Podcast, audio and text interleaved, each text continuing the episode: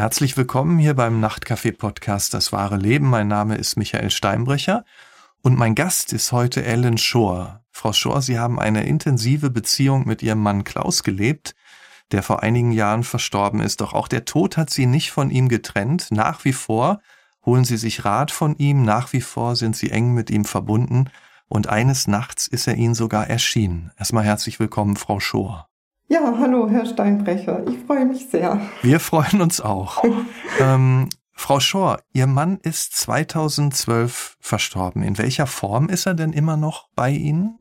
Ich spüre ihn einfach. Also äh, es ist einfach so eine Art Präsenz, vielleicht auch manchmal wie ein, ein Kribbeln oder also wenn ich die Augen schließe, dann äh, ist es irgendwie hell also wir werden uns diesem, dieser Präsenz, wie, wie Sie das ja auch nennen, auch noch weiter annähern. Manche können da auch wahrscheinlich gleich was mit anfangen, andere so gar nicht. Die werden auch irritiert sein.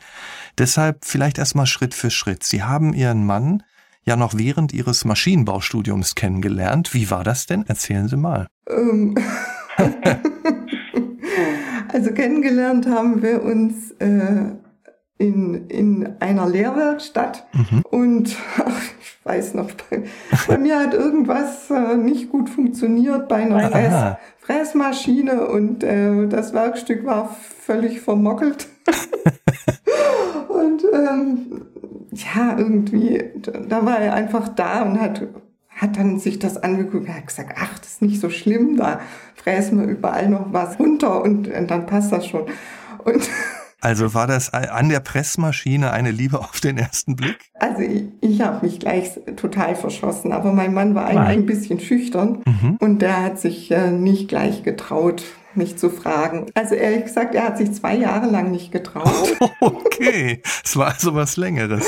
Also ich habe dann auch gedacht, er hätte vielleicht jemand anderes, aber das war gar nicht so. Und haben Sie ihm denn dann doch irgendwann auf die Sprünge geholfen oder äh, hat er selbst irgendwann Nein, seine Schwester haben ihm auf die Sprünge geholfen und ich bin dann mit fliegenden Fahnen nach Heidenheim gefahren. ja, und dann, also wir waren sehr verliebt. Ah, das ist doch schön. Und ähm, wenn Sie dann, also Sie sind ja mit äh, fliegenden Fahnen zu ihm hin ähm, und Sie waren sehr verliebt, wenn Sie dann so an Ihre äh, Jahre miteinander denken, war das auch immer so intensiv oder gab es da auch mal Phasen, in denen das, wie es ja so oft ist, äh, auch mal nicht so prickelnd gelaufen ist? Absolut. Also wir hatten wirklich auch unsere Höhen und Tiefen. Also es gab auch Zeiten, in denen es sehr nur jeder so vor sich hingewurschtelt hat. Also ähm, da hat jeder nur so für sich gemacht. Ich hatte auch schon mal gedacht, oh, das geht gar nicht weiter so. Ich meine, wir haben uns äh, seltenst irgendwie gestritten. Das mhm. äh, war jetzt äh, nicht so wild. Aber also dieses, diese Befürchtung, dass man sich auseinanderlebt, die war auch immer wieder mal da.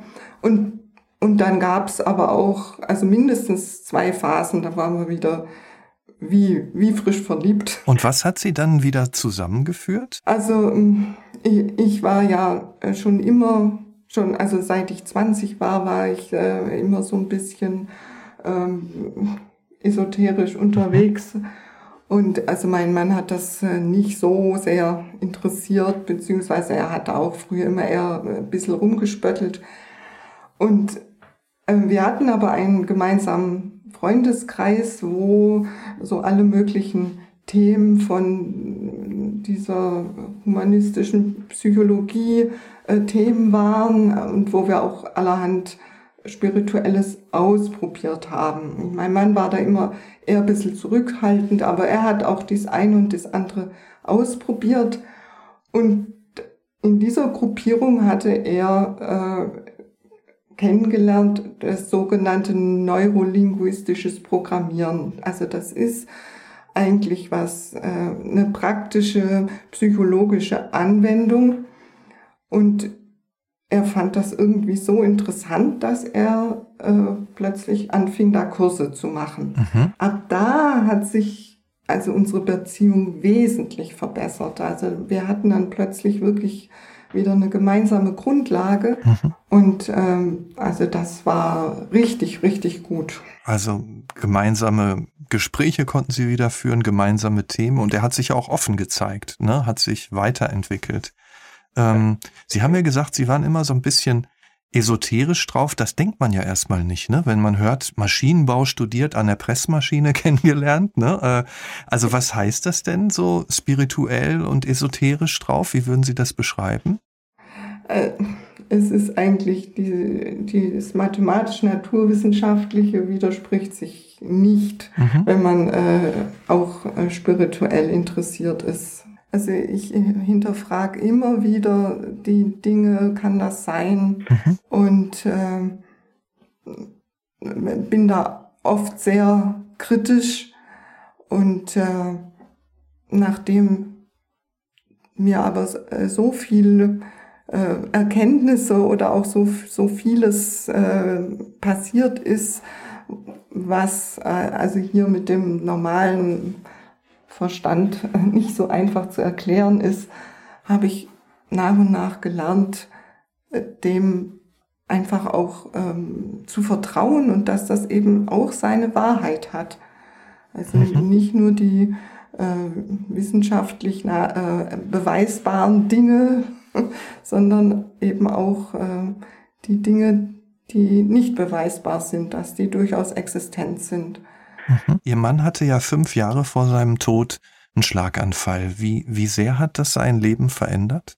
Äh, er hat sich aufgrund dieses kleinen Schlaganfalls äh, sehr plötzlich um, um seine Gesundheit bemüht, also um äh, mehr Sport zu treiben, äh, um die Ernährung. Er hatte da dann auch äh, ganz gut abgenommen, um einfach die Bedingungen äh, zu verbessern. Mhm. Aber ähm, also grundsätzlich über, über den Tod hat, hat er eigentlich äh, nie nachgedacht über seinen persönlichen Tod. Also das Einzige, was wir mal kurz besprochen hatten, hat, äh, das Einzige war, dass er gesagt hat, er will verbrannt werden. Mhm. Das sei, sei für ihn eine klare Sache.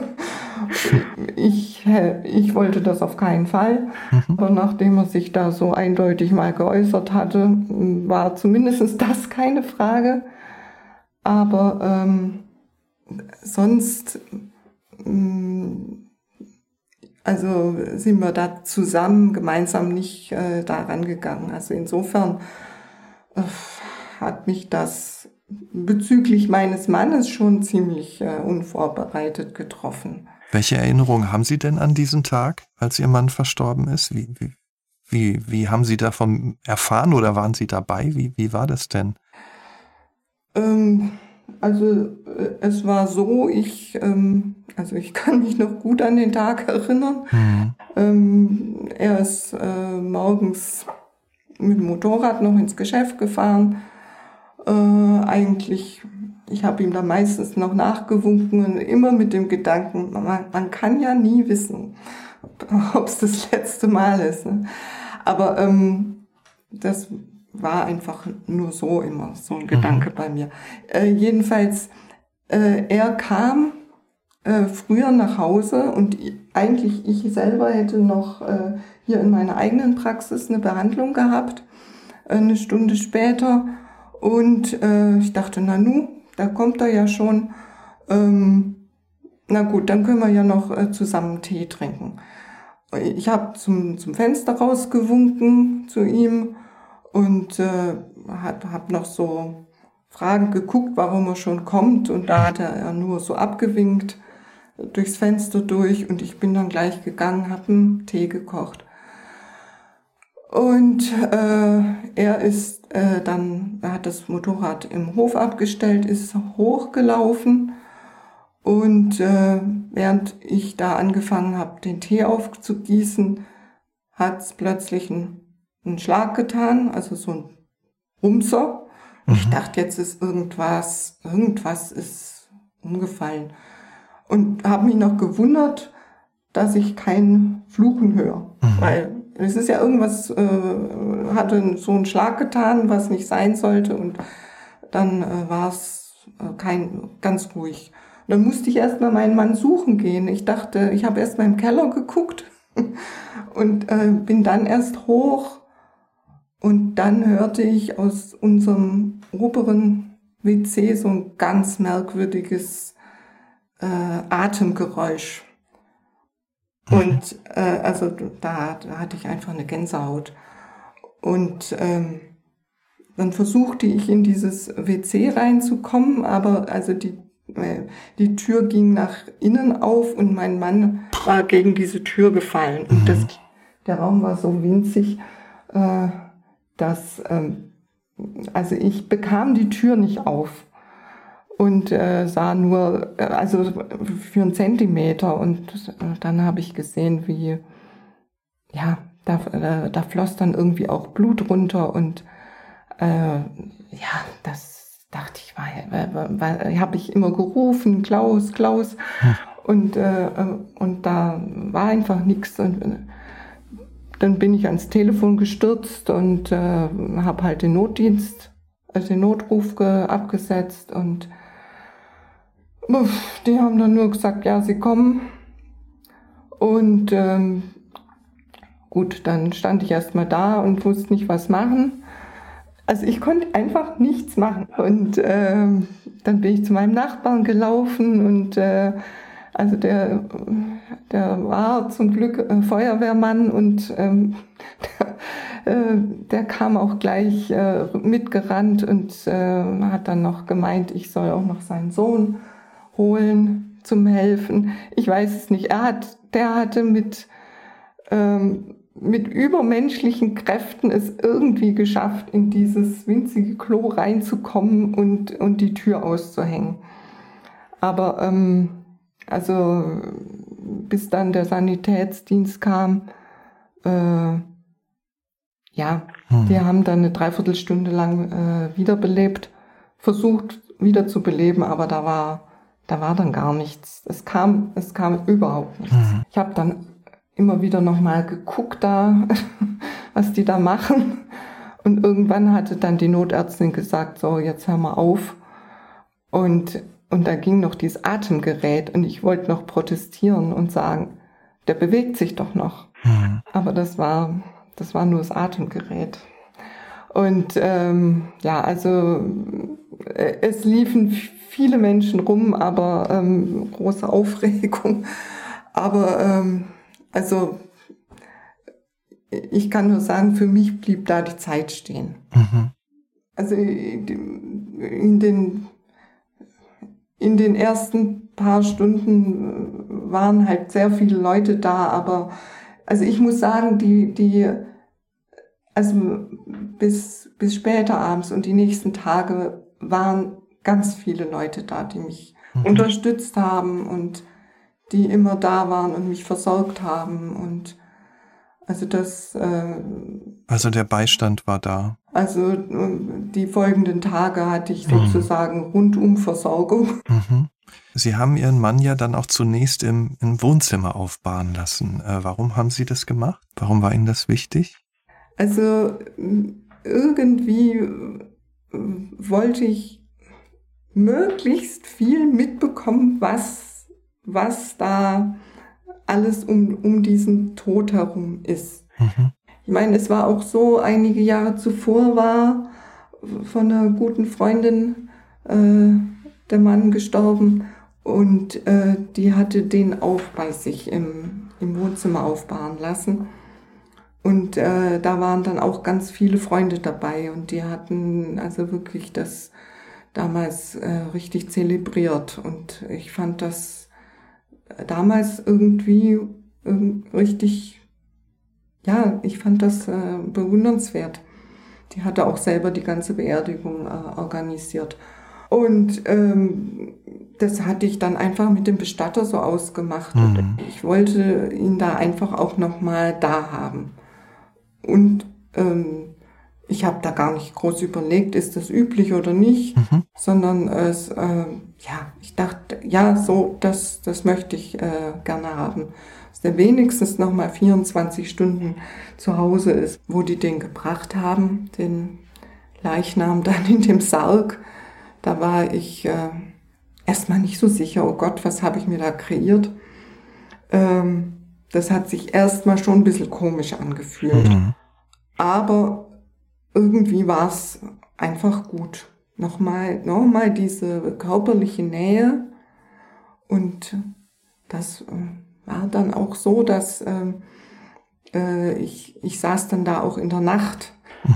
äh, irgendwann da und äh, habe einfach in die Stille gehorcht. Und ähm, mir war ja von Anfang an klar, äh, der Klaus ist nicht weg.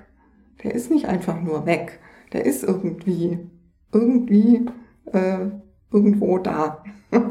Und äh, habe ich halt meine Antennen aus, sozusagen ausgefahren, ob ich irgendwas äh, mitbekomme. Wobei man so in, in diesem Zustand äh, ist es schon schwierig, da offen zu sein. Aber also ich hatte einfach wirklich praktisch Glück in dieser, in dieser Nacht, äh, wo, also wo dieser Leichnam aufgebahrt war, wo der Klaus aufgebahrt war.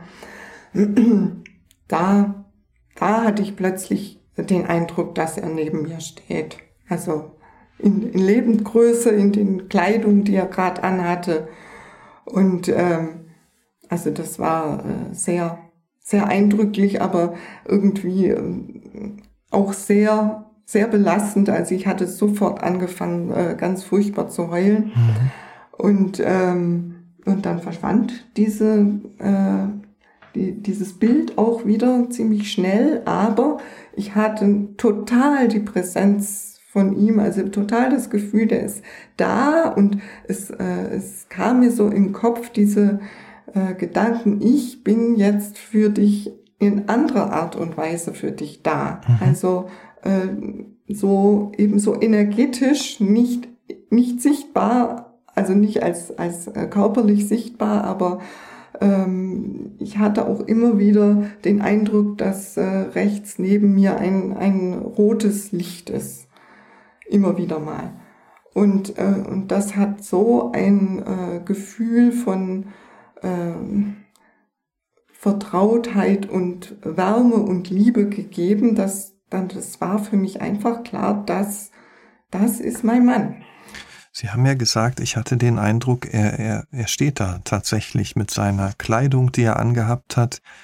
Ähm, wie klar und gegenständlich haben Sie ihn denn da wahrgenommen? Also das war ein Moment wirklich so, wie wenn er dastehen würde. Es war wirklich fast, fast körperlich. Hatten Sie den Eindruck, wenn jetzt eine Nachbarin vorbeikommt oder irgendjemand anderes, dann müssten die ihn eigentlich auch sehen? Uff. Soweit habe ich nicht gedacht, aber das. ja, aber für Sie war es ganz real. Sie sagen ja auch, Sie haben durchaus einen Sinn für Rationalität. Für Sie war das so, als ob er da real steht, fast greifbar. Ja, ja. Und also ich habe das auch nicht angezweifelt. Also es gibt ja sicher Menschen, die mit dieser Vorstellung, dass ähm, sie sowas erleben, erstmal Probleme haben, die vielleicht auch sagen, naja, unsere Fantasie kann ja unheimlich viel, vielleicht bildet sie sich das ein. Es gibt ja auch Experten so in diesem Bereich, die sagen, ähm, ja, dass man solche Dinge vielleicht auch erklären kann, weil unser Gehirn noch Bilder abgespeichert hat. Also Sie zum Beispiel Ihren Mann, wie mhm. er da steht und dass Ihr Gehirn dann diese Bilder abruft und Sie deshalb denken, er sei da. Was halten Sie von diesen Erklärungen? Also das ist halt so, wenn man ähm, es unbedingt rational erklären will, dann äh, ist natürlich sowas naheliegend. Aber ähm, also in Anbetracht dessen, dass es, es gibt ja auch diese sogenannten Nahtoderlebnisse, wo immer wieder äh, von der wissenschaftlichen Seite äh, oder Wissenschaftler sagen, das seien noch die letzten Zucker vom Gehirn und mhm. äh, die würden solche äh, Fantasien produzieren. Und, äh, und dann gibt es aber auch andere Forschungen, die einfach äh, tatsächlich auf andere Art und Weise belegt haben, äh, nein, es gibt wirklich ähm, eine Existenz außerhalb vom, vom Körper, also außerhalb, die nicht an das Gehirn gebunden ist.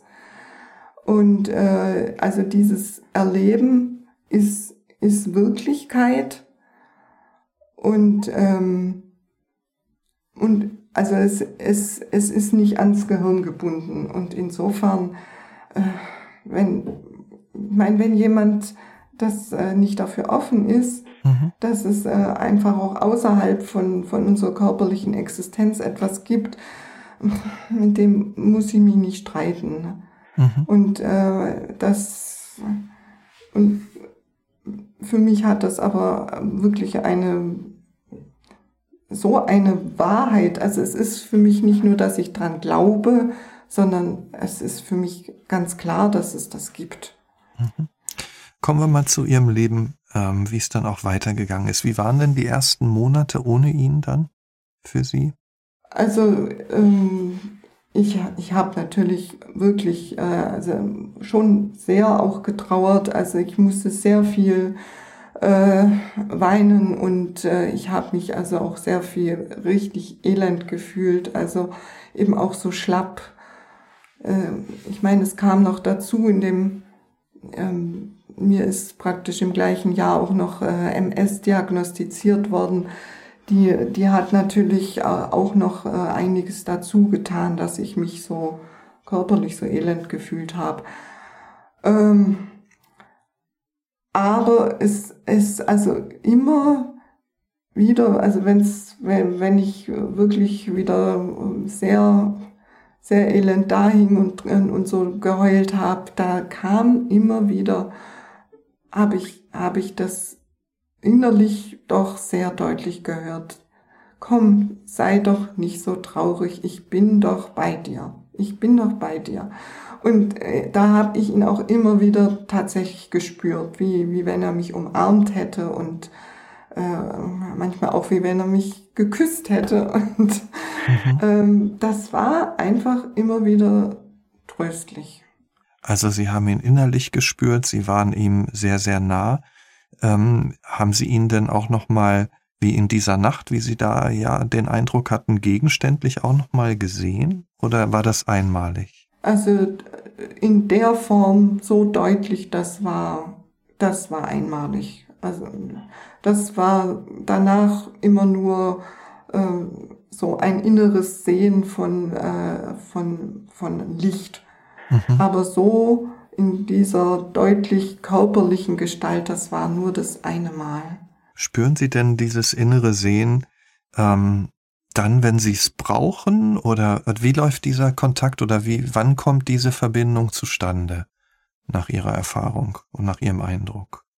Die, diese Verbindung ist nicht, nicht äh, ständig und konstant, mhm. aber eigentlich immer, wenn, wenn ich äh, ihn sehr brauche. Also, oder wenn ich so ein, äh, was Dringendes habe. Also, wenn ich irgendwie, ähm, ja, also wenn ich eine Not habe, dann, äh, dann ist er eigentlich äh, immer irgendwie da.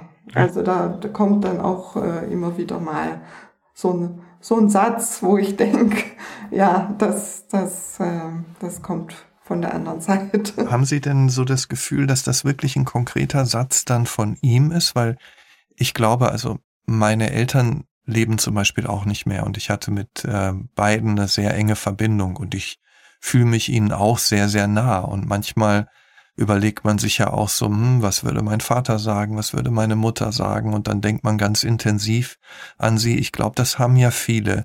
Ähm, würden Sie sagen, dass dieser Dialog, so wie Sie ihn erleben, darüber hinausgeht? Dass er wirklich zu Ihnen spricht? Also ich bin überzeugt, dass äh, in, in dem Moment, wo auch sie mit, also sich mit ihren Eltern so verbunden fühlen oder sich überlegen, was hätten die jetzt gesagt, da bin ich überzeugt, dass äh, die mit ihrer Schwingung in dem Moment auch anwesend sind. Also insofern bin ich überzeugt, es ist jedem möglich, äh, einem, einem Menschen nah zu sein, der verstorben ist. Mhm. Ähm, ich denke nur, ich hatte oder ich habe eben noch mehr das Vertrauen, dass, äh, dass er tatsächlich äh, auch da ist und, ähm, und dadurch kann ich sozusagen äh, mich noch mehr darauf einstellen, dass da unter Umständen noch mehr kommt als äh, vielleicht nur ein kurzer Satz oder nur ein Wort, äh, weil, weil ich dem einfach vertraue. Mhm. Und, äh, und ich bin eben, ich bin überzeugt, dass es jedem möglich wäre, jeder, der dafür offen ist, ähm, sich ähm, mit jemand zu verbinden, der, mit dem er nahe war und, äh, und den dann irgendwie befragen kann. Was, was denkst was, was kannst du mir raten oder hast du eine Botschaft für mich? Und ich denke, die Gedanken, die dann einem in den Kopf kommen, die sind einfach von dieser Schwingung von, von dem anderen mit beeinflusst. Wenn Sie von dieser Schwingung reden und von der Liebe, würden Sie denn sagen, dass sich Ihr Gefühl oder Ihre Liebe verändert hat gegenüber der Form, wie Sie sie vor, vor seinem Tod erlebt haben? Äh, also ich muss sagen, das ist äh, so viel äh, intensiver, dieses äh, Gefühl von, von Liebe und Toleranz und Unterstützung. Ähm, also am Anfang habe ich mich äh, gar nicht getraut, das äh, zu benennen, zu mhm. sagen. Also diese Liebe von der anderen Seite, die ist viel größer als was hier auf, auf dieser Seite für, also da für uns zwei möglich war. Ich habe das äh, gedacht, aber Gott, wenn ich das sage, dass ich finde, die, die, die Liebe, die ich jetzt manchmal spüre, die ist größer, dann könnten ja Leute sagen, ach, die haben sich ja gar nicht so richtig geliebt. Mhm. Und äh, da habe ich äh, mich deswegen am Anfang ein bisschen geniert, das überhaupt so zu benennen. Ich habe aber, also durch, durch das, äh, dadurch, dass ich auch viele Bücher gelesen habe über Nahtoderfahrung, da wurde das einfach auch bestätigt, dass diese Liebe von der anderen Seite, die hat so eine andere Qualität, so eine größere, umfassendere.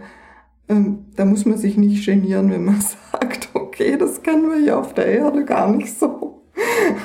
Aber also ähm, ich, das habe ich immer wieder erfahren dürfen, diese, diese umfassende Liebe, die, die ist äh, fast nicht zu beschreiben.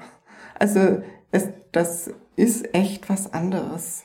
Wenn Sie so sagen, ich habe mich am Anfang gar nicht richtig getraut, das zu sagen, weil Mensch, was mögen die Leute denn sagen? Gibt es denn so in Ihrem Umfeld, auch in Ihrem Namenumfeld, auch Leute, die so ein bisschen besorgt sind? Also wenn Sie von Ihrem Dialog mit, mit Ihrem, mit, mit Klaus erzählen, haben da manche Sorge, dass Sie vielleicht zu stark trauern oder sich in was hineinsteigern oder in was verrennen? Also gibt's auch solche Reaktionen? Also es, äh, es gab, sagen wir mal, ich habe Leute getroffen, die ähm, mich völlig verständnislos angeguckt haben und oder auch gesagt haben, äh, ja, ja, glaubt das nur, äh, das, mhm. das ist eh alles Humbug. Aber ähm, die, also fast alle Leute, denen ich wirklich nah sind, die, ähm, die waren offen dafür und haben mich sehr, sehr unterstützt.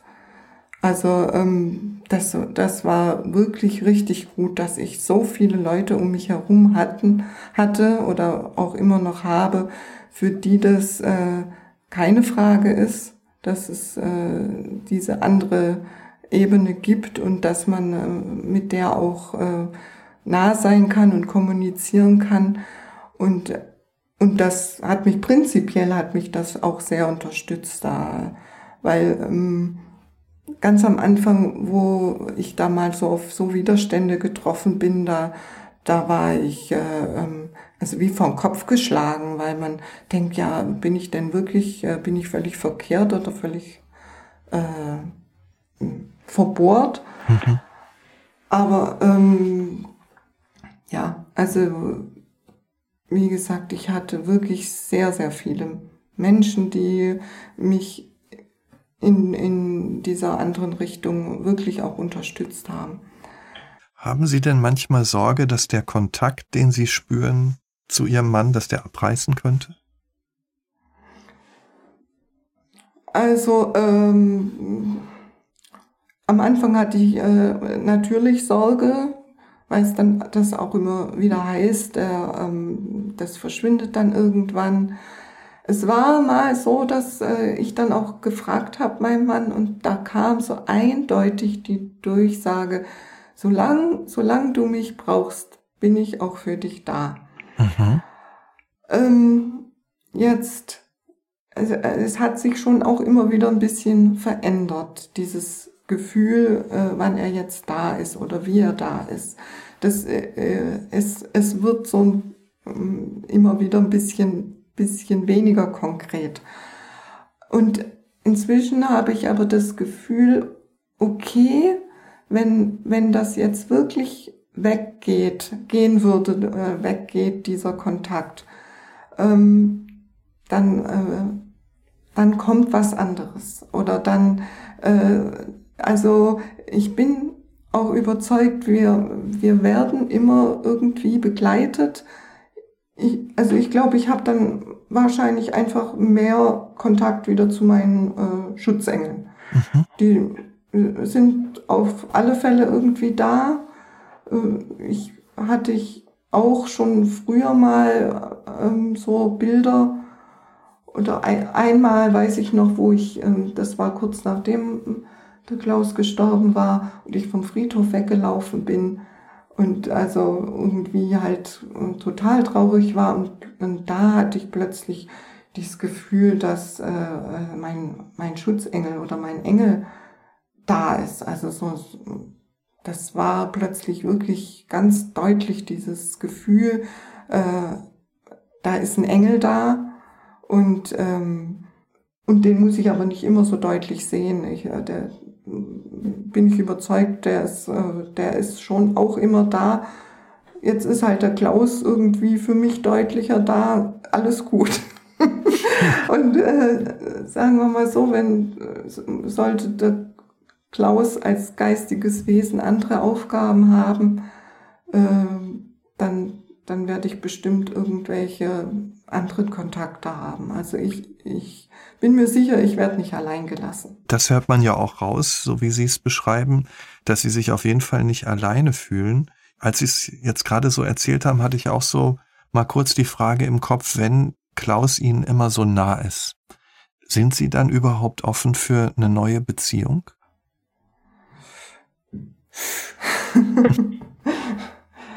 ähm. Habe ich mich auch schon gefragt, ob, ob es ähm, vielleicht auch daran liegt, dass, dass ich bis jetzt keine andere Beziehung hatte äh, oder habe. Ähm,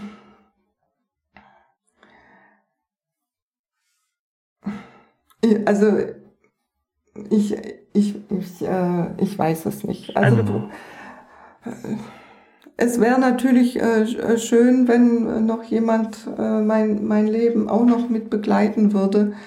Ähm, aber also ich denke, das ist einfach hier, hier auf der körperlichen Ebene oder hier, hier auf der Erde ist es äh, doch was ganz anderes, also als wenn, wenn, wenn ich jetzt äh, zwei Beziehungen hätte. Also ähm, ich meine, es, es könnte schon möglich sein, mhm. aber äh, wahrscheinlich, vielleicht lege ich auch die Messlatte ziemlich hoch. also ich, ich muss gerade ein bisschen äh, dran denken an diese, an die äh, Barbara pa Pachel. Ähm, also die hat das, es war eine Frau, die hat ein Buch geschrieben, 4 minus 3. Da ist durch einen Unfall ihr Mann und die zwei Kinder äh, gestorben. Und äh, also sie, sie hatte auch praktisch äh, ihren Mann und ihre Kinder so geistig gesehen und war mit ihrem Mann auch, denke ich mal, weiterhin gut verbunden. Und ähm, die hat relativ schnell äh, wieder eine Verbindung äh, eingehen können und da hat der Partner, also die haben damit zusammengelebt. Und das, das war möglich. Also mhm. insofern äh, denke ich mal. Schließen Sie das auch nicht aus? Ich, ich schließe es nicht aus. Ja. Aber sagen wir mal, es, es wäre mir schon wichtig, dass das für jemanden, der äh, hier, auf der, hier, hier in dieser Welt äh, mit mir zusammen wäre, dass das für den nicht völlig abstrus ist, dass äh, ich da auch noch Verbindung zu äh, mhm. Äh, in die andere Welt habe. Frau Schor, manche werden ja ähm, zu ihren spirituellen Erfahrungen einen Zugang finden, andere überhaupt nicht. Das haben Sie ja auch gesagt, dass manche damit gar nichts anfangen können und sie anschauen und sagen, geht ja gar nicht, glaube ich überhaupt nicht.